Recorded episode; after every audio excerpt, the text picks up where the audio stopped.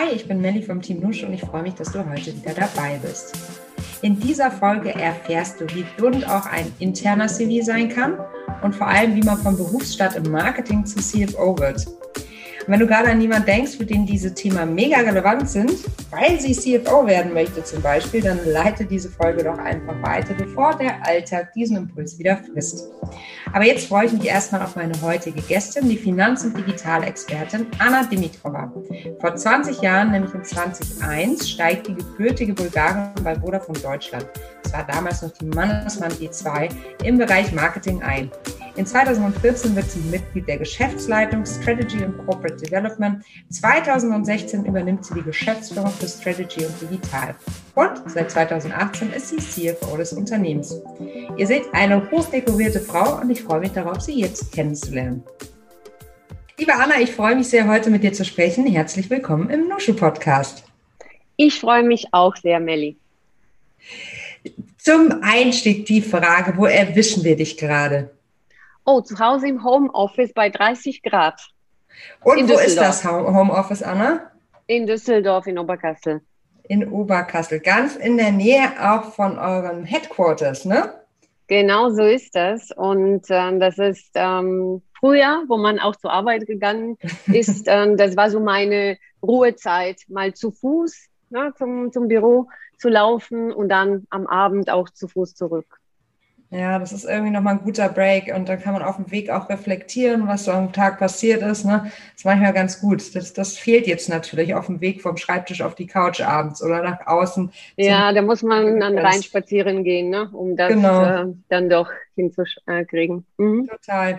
Ähm, eine andere Frage, die uns äh, immer wieder umtreibt und total witzig, weil wir eigentlich selten eigentlich nie dieselben Antworten bekommen, ist die simple Frage, wie du denn deinen Kaffee trinkst, Anna. Ja, also ich trinke Espresso, ja, äh, schwarz. Morgens trinke ich fünf kleine Espresso. Fünf kleine Espresso. Wow, ja. da bist du auf Tour. Die habe ich auch genau. noch nie gehört, die, die Antwort. Und es reicht dann auch. Ja. Ich glaube, die Italiener machen es auch so, ne? Da gibt es den Espresso und ansonsten dann nichts weiter über den Tag oder etwas später dann noch ein Milchgetränk, aber nicht so wie wir, ne? Bis in späten Nachmittag hinein. Ja. Ich möchte ganz gerne von dir wissen, wie dein heutiger Tag bisher aussah. Vielleicht kannst du uns da einmal abholen. Hast du so einen ganz klassischen Alltag oder eine Routine oder ist jeder Tag ganz anders? Ein bisschen Routine ist schon drin. Ähm, und zwar ähm, fand ich ganz gut, wenn man auch zu Hause ist und wo ich jetzt diesen ähm, Spaziergang bis ins Büro vermisse, habe ich das ein bisschen jetzt umgestellt. Ich stehe auf nach sieben so sieben, Viertel nach sieben und äh, ich schaue, dass ich mindestens zwei, dreimal die Woche äh, Sport mache. Ähm, entweder mit dem Hund äh, draußen spazieren gehen oder mit meinem Mann ähm, hier im Wohnzimmer machen wir dann Workout, weil dann finde ich, kann man den Tag ein bisschen ähm, mit Energie geladen äh, starten. Äh, heute haben wir keinen Sport gemacht, ähm, sondern ich bin ganz normal aufgestanden, mein, meine fünf Espresso getrunken, habe ähm, Financial Times äh, gelesen, das mache ich jeden Morgen, höre so ein zehn Minuten ähm, Podcast, also Zusammenfassung von den äh, Daily News. Und dann setze ich mich an den Rechner und bereite mich für den Tag vor. Ähm, ich starte meine Meetings immer um 9.30 Uhr, damit ich sozusagen vorher die Zeit habe, mich vorzubereiten oder was zu erledigen, äh, was noch zu erledigen ist. Genau, und heute hatte ich schon äh, zwei Meetings. Also äh, unsere, unser Gespräch jetzt ist sozusagen das dritte. Das dritte Gespräch an diesem Tag. Lass uns mal so ein bisschen zurückgehen in deiner Vita. Du bist ja 1996 aus Bulgarien nach Deutschland gezogen und hast dann in Nürnberg Marketing, Wirtschaftsinformatik und Controlling studiert. Und dann 2001 hast du als Jahrgangsbeste dein Diplom erhalten. Und im gleichen Jahr, also dann 2001, bist du auch bei Vodafone. Ich glaube, damals war es noch die Mannesmann D2 eingestiegen und ähm, zwar im Bereich Marketing. Und heute bist du ja Geschäftsführer für den Bereich Finanzen und Strategie. Würdest du ja für unsere ZuhörerInnen einmal kurz die wichtigsten Milestones auf deinem Karriereweg skizzieren? Ist ja doch ähm, eher ungewöhnlich. Ja, sehr gerne. Also ich erinnere mich ähm, ganz genau an den Tag, wo ich bei Vodafone angefangen habe. Das war der 1. Juni 2001. Also jetzt sind es schon 20 Jahre in der Tat. Ähm, und äh, damals war ich im Marketing und habe programmiert. Und ich hätte natürlich nie gedacht, dass 20 Jahre später ähm, ich mich mit dir hier unterhalten werde, was, weil ich Geschäftsführerin äh, Finance und Strategy bin. Also wenn ähm, ich mal ähm, einfach mal ähm, auf meinen Werdegang schaue, dann sehe ich drei Phasen. Die erste Phase ist von 2001 bis 2006. Da ging es nur um mich eigentlich, mich weiterzuentwickeln, ähm, richtig Expertin zu werden in dem, was ich getan habe. Ähm, danach, äh, von 2006 bis 2012, ging es ähm, ähm, darum, mich als Führungskraft zu entwickeln. Das war auch eine, meine erste Führungsrolle ähm, war 2006 im Finance-Bereich. Und in dieser Zeit ähm, habe ich sehr viel ähm, über das Geschäft lernen dürfen ähm, und in unterschiedlichen Positionen in Finance. Und dann 2012 ist die dritte Phase sozusagen meiner Karriere, ähm, bin ich dann Geschäftsführerin in Tschechien äh, geworden, äh, also CFO. Und ähm, danach 2014 bin ich zurück nach Deutschland in, hier in der Geschäftsführung erstmal ähm, als Strategiechefin und Integrationschefin. Also Vodafone ist sehr gewachsen ähm, in den letzten 20 Jahren, vor allem durch Akquisitionen. Und ich bin sozusagen mitgewachsen äh, mit der Vodafone äh, und ich dürfte damals die Kabel Deutschland integrieren, später die Unity Media kaufen und integrieren und das hat bis jetzt immer sehr viel Spaß gemacht, weil es sehr abwechslungsreich war und weil ähm, ja, die Menschen einfach total toll sind. Das klingt in der Tat sehr, sehr abwechslungsreich und ähm, ich würde da gerne noch ein bisschen genauer reingehen, weil die Frage, die man ja immer wieder gestellt bekommt und die hat mich auch damals bei mir, bei meinem Berufseinstieg total umgetrieben, war, zementiere ich mit der Wahl meines Schwerpunkts, in deinem Fall damals Marketing, auch das, was ich den Rest meiner Tage tun werde. Das war ja bei dir alles andere als. Ne? Also du hast ja gesagt drei Phasen und schon in der ersten Phase hast du von Marketing rüber gewechselt zu Finance innerhalb der Unternehmung. Was waren damals ähm, deine Beweggründe? Hast du einfach gemerkt, das ist eher dein Thema oder was, was erwiderst du grundsätzlich auf diese auf dieses Bedenken. Das kennst du sicherlich auch, ne? Also diesen Gedanken, dass man denkt, oh Gott, ich werde den Rest meines Lebens dann im Marketing sein. Was ist, wenn das die falsche Entscheidung war? Ja, also für mich war es eher die Entscheidung fürs Unternehmen, glaube ich, die sich dann zementiert hat. Ähm, sehr interessante äh, Geschichte eigentlich, warum ich in Finance gewechselt bin. Ich ähm, bin zu dem ähm, CEO gegangen, also der damalige Vodafone-CEO Fritz Jussen. Der ist jetzt bei der TUI und ähm, ich habe um einen Termin gebeten und ähm, ich hatte ihn ähm, gebeten, ob er mir einen Kontakt zu Verizon und Wireless in den USA äh, vermitteln kann, äh, weil ähm, ich und mein Mann haben eine Green Card ähm, gewonnen.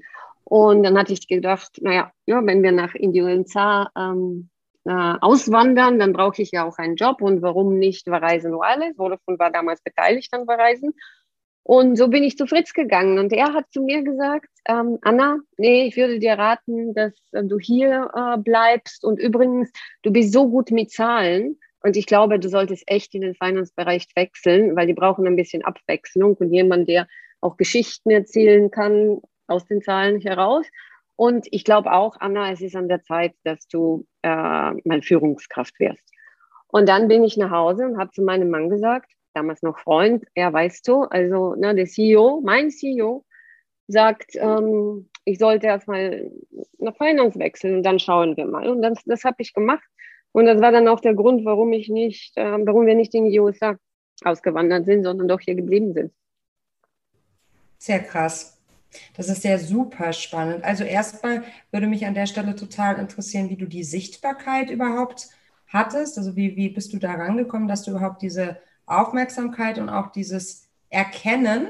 Es scheint ja so, als hätte der damalige CEO, der Fritz, dich wirklich erkannt in deinen Talenten, wie du das so hinbekommen hast, weil du warst ja jetzt damals eben noch keine Führungskraft. Du warst jetzt auch noch nicht seit zehn Jahren im Job, ne? sondern du warst ja ja, du hast gestartet und warst dann einige Jahre dabei. Wie hast du es geschafft, diese Sichtbarkeit intern zu bekommen? Ja, ich, ähm, ich war ähm, verantwortlich für ähm, Preise, also und. In der äh, Telekommunikationsindustrie ist das ein super wichtiger Bereich, weil der äh, Preis und wie die Tarifgestaltung ist, das sind ja unsere Produkte, also zumindest damals gewesen, determiniert dann auch, inwiefern du wächst, wie viele Kunden kommen, was der Gewinn ist. Und deswegen war meine Stelle sehr exponiert und ähm, ich habe auch oft direkt dann äh, mit der Geschäftsführung, äh, auch mit dem Marketingvorstand oder mit dem Strategievorstand diskutiert. Und deswegen kannte mich auch der CEO. Und ähm, ich war damals in einem Global Leadership Programm. Also die Vodafone hat damals irgendwie 15 ganz talentierte junge Menschen international ähm, in einem Talentprogramm weiterentwickelt. Und ähm, ähm, das war so, dass ich deswegen äh, ja, bekannt war und äh, ich mir deswegen einen Termin aufgeholt habe. Was würdest du jemand beraten, der vielleicht noch nicht diese Sichtbarkeit hat und vielleicht auch nicht in so einem ja, Programm gelandet ist, aber trotzdem sagt, ich will mehr, ich möchte nach ganz oben? Ja, ich meine, immer sagen äh, und immer die Hand heben und das anfordern. Da sage ich Männer wie Frauen und junge Leute, wenn ich ähm, auf ähm, Talent-Veranstaltungen ähm, auch ähm, eingeladen werden. Grundsätzlich ist es natürlich ähm, schön, wenn man an einem wichtigen strategischen Projekt arbeitet, damit man überhaupt Visibilität bekommt. Das Zweite, was ich raten würde, ist ähm, aufzupassen mit der Führungskraft. Also mein erster Chef war einfach sensationell gut. Und der hat mich sehr gefördert ähm, und mich auch gefordert. Ich finde das auch wichtig. Ähm, und dann ähm, einfach viele Menschen im Unternehmen auch kennenlernen und nicht, auch wenn die Aufgabe jetzt gerade das nicht hergibt, trotzdem versuchen, sich in, in crossfunktionalen Projekte oder Initiativen ähm, zu, ähm, zu engagieren. Äh, und ich glaube, mittlerweile ist auch die Kultur in vielen, vielen Unternehmen auch viel zugänglicher, als es damals war, wo es noch Vorzimmer gab.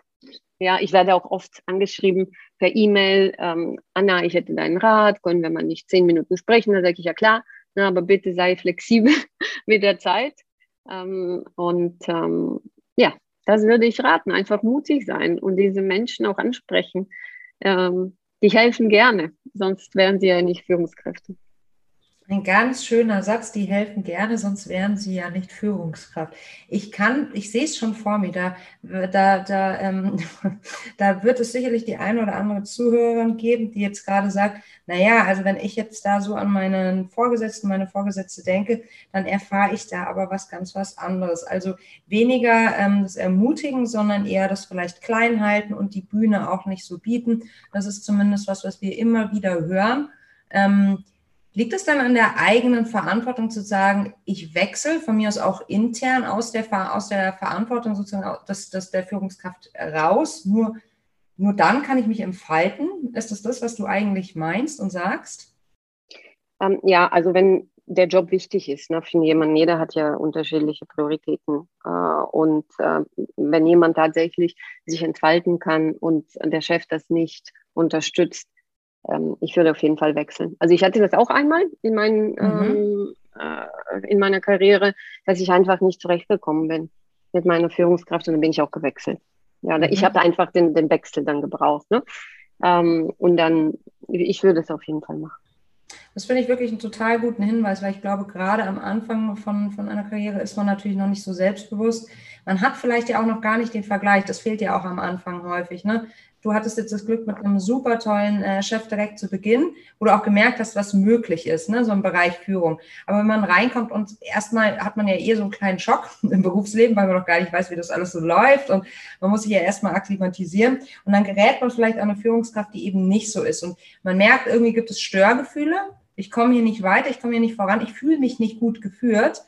Nichtsdestotrotz ähm, trauen sich, glaube ich, ganz viele nicht den Schritt zu gehen und zu sagen, ich bin da jetzt selbstbewusst und suche mir eine neue Herausforderung. Aber ich finde es gut, dass du das auch nochmal wirklich so auf den Punkt äh, bringst und auch anhand deiner eigenen Vita eben sagst, man muss dann aber auch, ne, um sich entfalten zu können. Gerade wenn man eben die Priorität auf Job und vor allem Karriere legt. Ne? Ja, und auch wenn man jung ist, dann kann man viel ausprobieren. Ne? Später wird es natürlich schwieriger, ähm, Entscheidungen zu treffen, weil man vielleicht auch mehr Menschen dann ähm, betroffen sind, sei es mhm. äh, Kinder oder Eltern. Ja. Aber am Anfang ich, da ist man, ist man alleine ja, und für sich das selbst verantwortlich.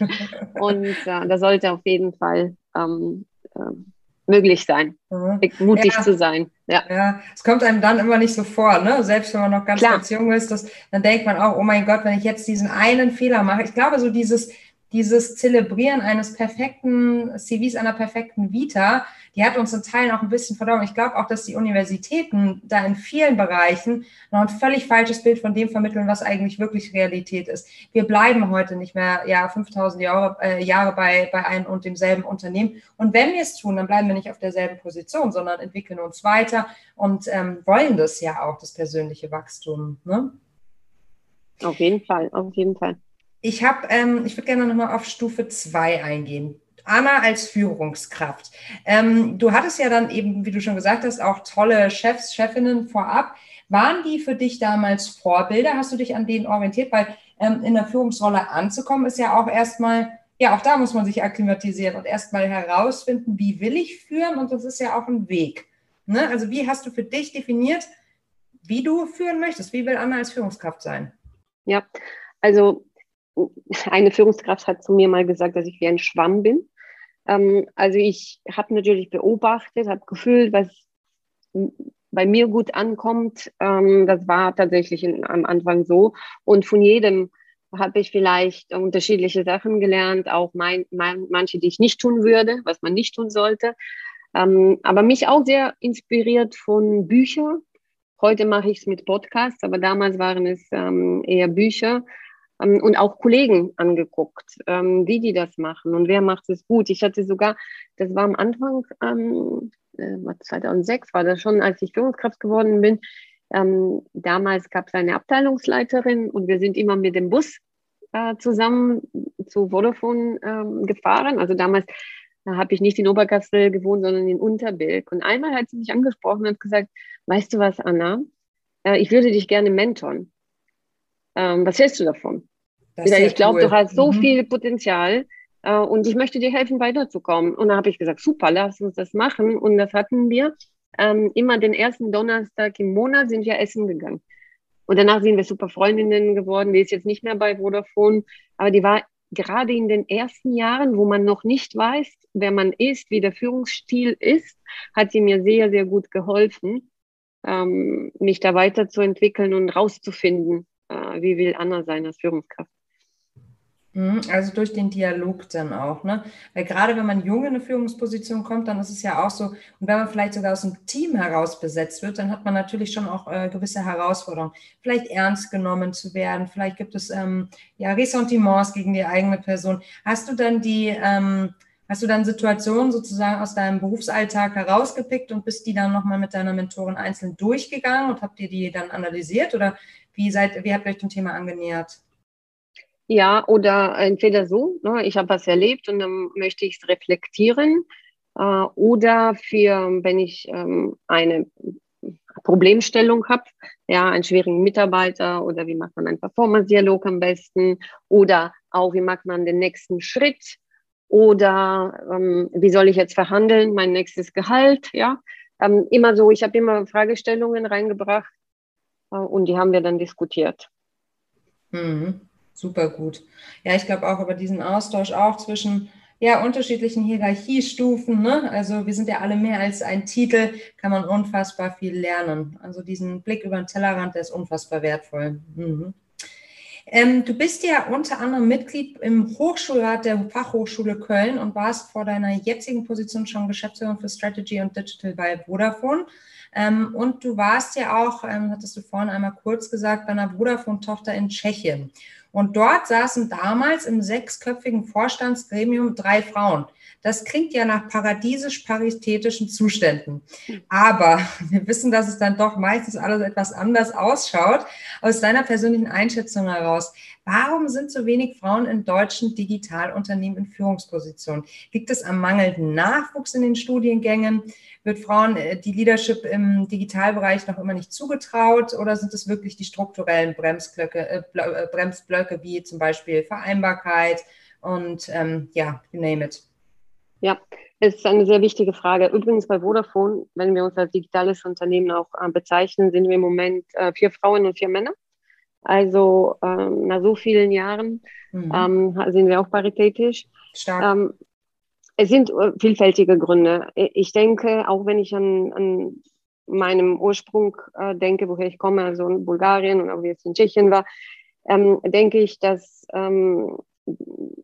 das schon der letzte Aspekt, den du angebracht hast. Ähm, ähm, wichtig ist, es gibt strukturellen Themen und zwar, also Daten, Fakten sagen das, äh, dass ähm, junge Mädchen, wenn die nach so in einem Teenageralter sind, dass die einfach das Interesse verlieren für diese STEM-Berufe, ne? Science, ähm, äh, Technology, Engineering, äh, Mathematics.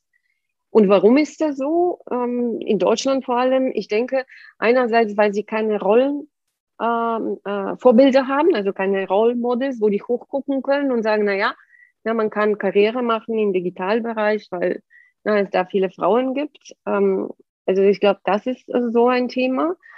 Ähm, und deswegen sind solche Initiativen äh, wie ähm, Coding for Girls oder Entrepreneurial Skills for Girls super wichtig, damit man ähm, die ermutigen kann.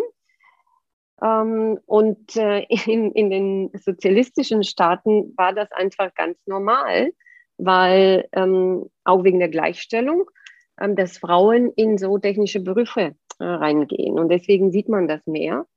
Ähm, in Übersee ja auch. Was mir aber aufgefallen ist in letzter Zeit bei den jüngeren äh, äh, Frauen, ist, dass ähm, wenn diese digitale Idee bei den Startups was mit Purpose hat, ja, oder mit so einem äh, gesellschaftlichen Wert, dass da schon mehr Frauen auch äh, sich trauen, in diesen äh, Bereichen zu gehen. Aber äh, am, am Ende, wir brauchen Vorbilder, ja, und wir müssen diese, diese Mädchen ermutigen, das zu tun. Hm, es klingt immer so furchtbar simpel, ne? Und ähm, am Ende des Tages ist es, glaube ich, wirklich das Rätselslösung, ne? Früh anfangen, Vorbilder zu schaffen und ja, auch Frauen sichtbar zu machen, jetzt äh, wie deine Person, ne? die, die den Weg nach oben geschafft hat ähm, die da auch einfach ja Freude dran hat, so wie du das erzählst, ähm, macht dein Job dir wirklich einfach Spaß und Freude und bringt stetige Weiterentwicklung mit. Und es klingt noch immer so simpel. Weißt du, wie ich meine? Ja, total. Ich, ich, ich sehe es an meiner Tochter. Also meine mhm. Tochter Emma ist zehn. Sie möcht, möchte Schauspielerin werden. Und dann, ähm, warum? Und sie singt die ganze Zeit und Sängerin und kann alle Lieder von ihrer Lieblingssängerin ähm, auswendig. Und dann sagt, früher hat sie gesagt, naja, wenn es nicht klappt, dann werde ich wie du, Mama. Ja? Finanzvorstand. Mittlerweile wenn es nicht klappt, super. Ja, Finanzvorstand. Genau, jetzt mittlerweile, weil sie ein bisschen älter ist, ähm, hat sie gesagt, nee, ich will es schon gerne probieren, Schauspielerin zu werden, aber ich mache einen Nebenjob. Und ähm, dann sage ich, ja, was ist der Nebenjob? Und die sagt, ja, ich will in Harvard studieren, dann werde ich Anwalt. Da verdiene ich viel Geld und parallel kann ich dann probieren, Schauspielerin zu werden. Ne? Ähm, also das ist ganz interessant, wie diese ne, jungen Menschen denken und äh, ja, es ist überhaupt nicht simpel. Ne?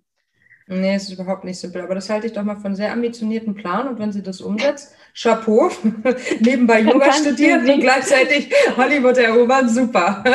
genau, dann kannst du sie ja in deinem ähm, Podcast dann aber echt, einladen. aber echt, sky's the limit, du, ich sage es dir. ähm, wie versuchst du das denn zu Hause vorzuleben? Also wenn wir jetzt gerade über deine Tochter reden, kriegt die viel von deinem Job mit? Ich meine, die, die, die, äh, gerade die Digitalberufe sind ja einfach auch unfassbar abstrakt. Ich meine, wie erklärst du einem Kind, was du den ganzen Tag da machst? Eigentlich von außen betrachtet sitzt man ja eigentlich, also sitzt man, was heißt eigentlich, sitzt man den ganzen Tag vor einem Rechner. Ja, Ähm, also es ist super spannend, äh, denn jetzt äh, die Corona-Krise hat uns erlaubt, natürlich als Eltern, na, viel mehr mitzukriegen, was die Kinder lernen. Na, man muss ja ab und zu mal auch helfen. Man, man sieht die Dynamik im Klassenzimmer, im virtuellen Klassenzimmer. Das Gleiche ist aber auch für unsere Kinder. Ne? Und ähm, die beobachtet es auch äh, sehr interessiert und manchmal gibt sie mir auch Feedback. Ähm, und neulich, war vor einem Monat, ähm, deswegen erzähle ich es auch so gerne, fragte sie mich, Mama, du bist doch CFO, was machst du denn genau? Und ich wollte so, sofort anfangen zu erzählen, dann sage ich, nee, nee, nee, warte mal, ich, ich frage sie mal. Ja, ich frage sie, sage ich immer, was denkst du denn, dass ich mache? Und ähm, die hat gesagt, naja, ich glaube, du kümmerst dich um das Internet, weil die Menschen brauchen ja jetzt Internet. Also du schaust, dass das Geld dahin geht, wo, ne, damit das Netz gut ist. Und dann glaube ich, dass du Entscheidungen triffst, äh, und zwar sehr wichtige Entscheidungen. Manchmal mögen die Leute das aber nicht, aber das muss gemacht werden. Und das dritte sagte sie, Mama, ich glaube, ähm, du hast auch viel Spaß ne, mit deinem Team, weil du ja ständig irgendwelche lustige Videos machst. So, und dann hatte ich mir gedacht, wow, die Kinder, die haben so eine unglaubliche Gabe, mhm. äh, ja, einfach nicht zu sagen, naja, was ist Finanzen? Ne? Mhm. Ich muss mhm. Reports machen, ich muss äh, Geschäftsberichte lesen, ich muss mhm. Business Cases rechnen, ne? so würde ich und ich fand es erstaunlich, wie sie das erklärt hat. Total. Da hat sie echt super gut aufgepasst, ne? Also ähm, ja, und auch deine Interaktion dann dementsprechend offensichtlich gut eingefangen ne? und interpretiert. Ja, ja, die ist, die kann sehr gut beobachten. Mhm. Das, ähm, glaube ich, wird, wird, wird ihr in Zukunft auch helfen. Mhm. Apropos beobachten, du hast ja auch ähm, einen eigenen, ein eigenes Format, anderes Wissen, und da interviewst du interne Gäste, also von Vodafone, um anderen Mitarbeitenden zu zeigen, wie cool und auch der, divers der Bereich Finance bei euch ist. So, und ähm, ja, ich meine, ich habe auch irgendwo äh, gelesen, dass du sagst, dass Zuhören äh, zu können eine der wichtigsten Tugenden einer Führungskraft ist. Hm, das passt ja auch gut so zum Beobachten. Ne? Was, was nimmst du aus dem Format? Ich finde es erstmal mega gut, dass du die Bühne bietest, aber was, was, ähm, was gibt dir der, dieser Austausch? Sind es tatsächlich so kleine Zwischentöne, die du dann auch super gut für dich brauchst, um dann einfach die Situation besser einschätzen zu können? Also menschelst da ganz besonders auch für dich in diesem Format und kannst du damit sozusagen die Arbeit an den Zahlen super gut ergänzen? Also ich bin grundsätzlich ein sehr kommerzieller CFO. Also ich mische mich überall rein äh, und ich muss das Business sehr gut verstehen, damit ich äh, überhaupt äh, mitdiskutieren kann und dem Business helfen kann, die richtigen Entscheidungen zu treffen. Ähm, und für mich muss ähm, eigentlich jeder im Finance-Bereich äh, dieses Business Partnering mitbringen, ne, den richtigen Mindset haben und äh, kommerziell ähm, Verständnis haben. Und deswegen habe ich mich ähm, auch entschieden, äh, neben die normalen Themen, die man im Finanzbereich macht, wo man ne, die Ergebnisse vorstellt und wie waren die Zahlen und so weiter, ähm, einfach meinem, meinen Mitarbeiter äh, mehr Zugang zu diesen anderen Themen äh, zu geben. Und ähm, ich habe es für die gemacht. Ähm, und was ich davon mitnehme, ja, ist natürlich total cool jetzt äh, in dieser Zeit, wo man ähm, eher in, die Meetings sind ja so trocken und so businesslike.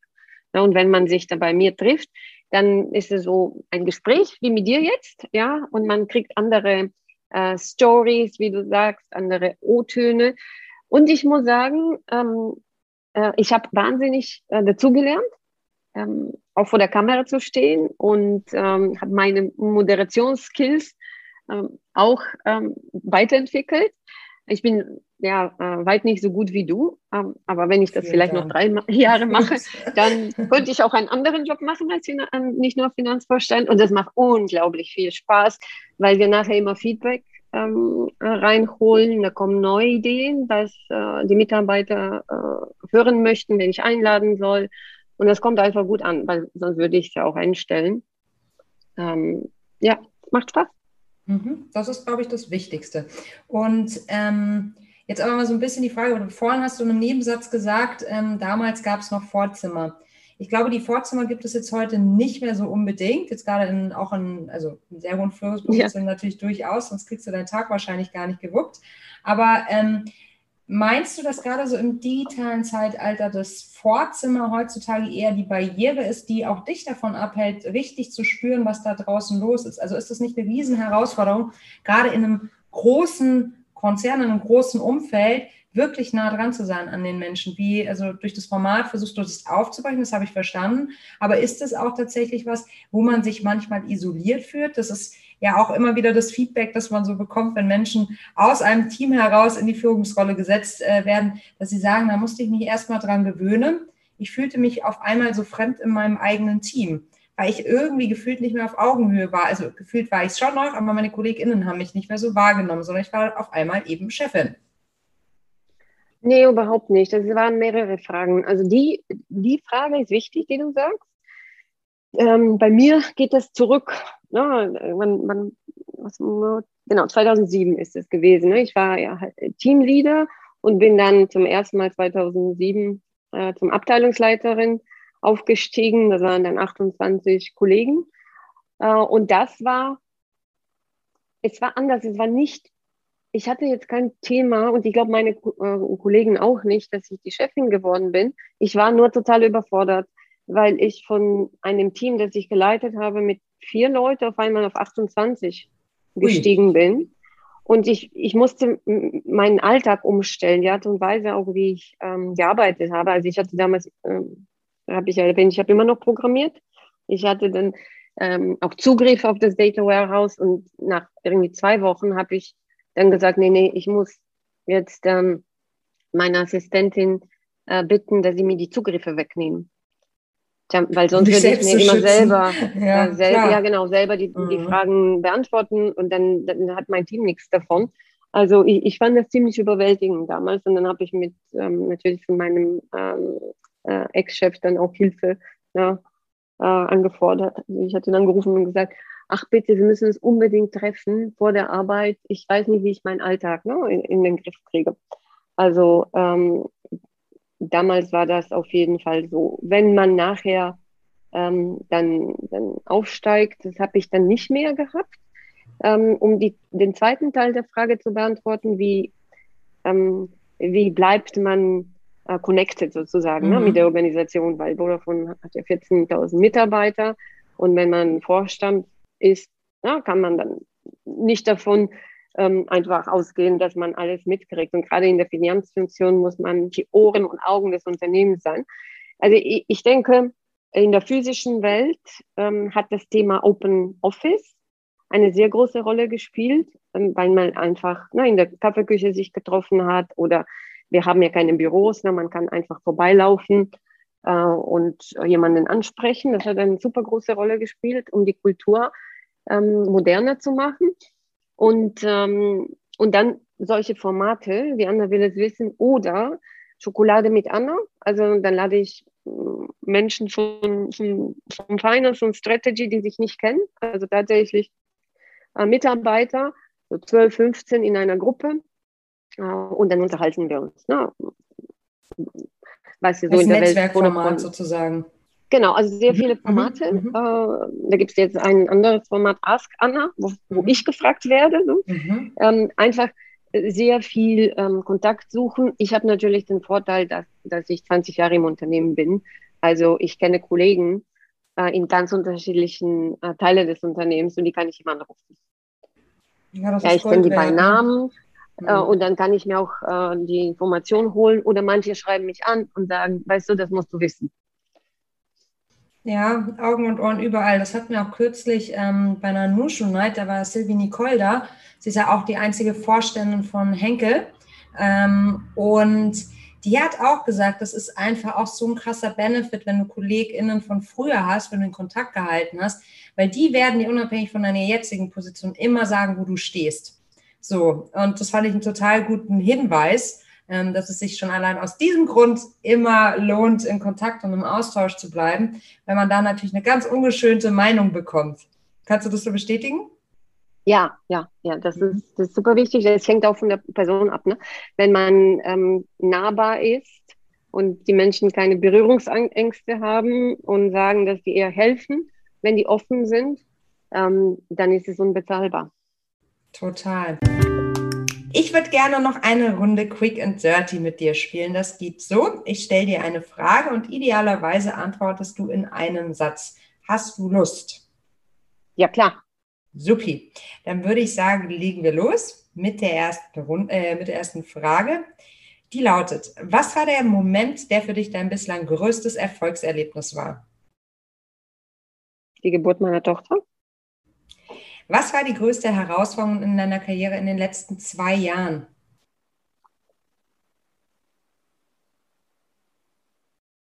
Balance zwischen Familie und Beruf. Welche Situation in deiner Karriere würdest du heute anders angehen als damals? Ich würde Englisch schon mit 15 lernen und nicht mit 30. Was war dein größtes Learning in den letzten sechs Monaten? Zuhören ist noch wichtiger in der digitalen Welt. Mhm. Wenn du eine Sache auf der Welt sofort ad hoc ändern könntest, welche wäre das? Dass Menschen unabhängig davon, wo sie geboren sind, wer deren Eltern sind, welches Geschlecht sie haben oder welchen sozialen Status, den gleichen Zugang zur Bildung, Gesundheit und Arbeit haben. Wie ist deine Definition von Feminismus und bist du Feministin? Ich würde sagen, man darf nicht Feminismus sagen. Ich würde es ähm, Gleichberechtigung nennen. Und ich bin für Gleichberechtigung. Herzlichen Dank für dieses schöne Gespräch mit dir, liebe Anna. Ich bin gespannt, was wir noch von dir hören werden in der Zukunft. Und es hat mir riesen Freude bereitet. Ja, ich muss dir danken, liebe Melli. Es hat echt Spaß gemacht. Und ähm, alles Gute und bis bald. Bis bald. Das war Female Business, der Nusche Podcast. Ich bin Melly Schütze und ich freue mich genauso wie alle hinter den Kulissen in der Nusche Crew über eine tolle Bewertung. So ein Podcast macht eine Menge Arbeit und deshalb freuen wir uns umso mehr, wenn das bei euch da draußen gut ankommt, am besten sogar sehr gut und wir ja Sternchen sehen. Danke fürs Zuhören. Tschüss.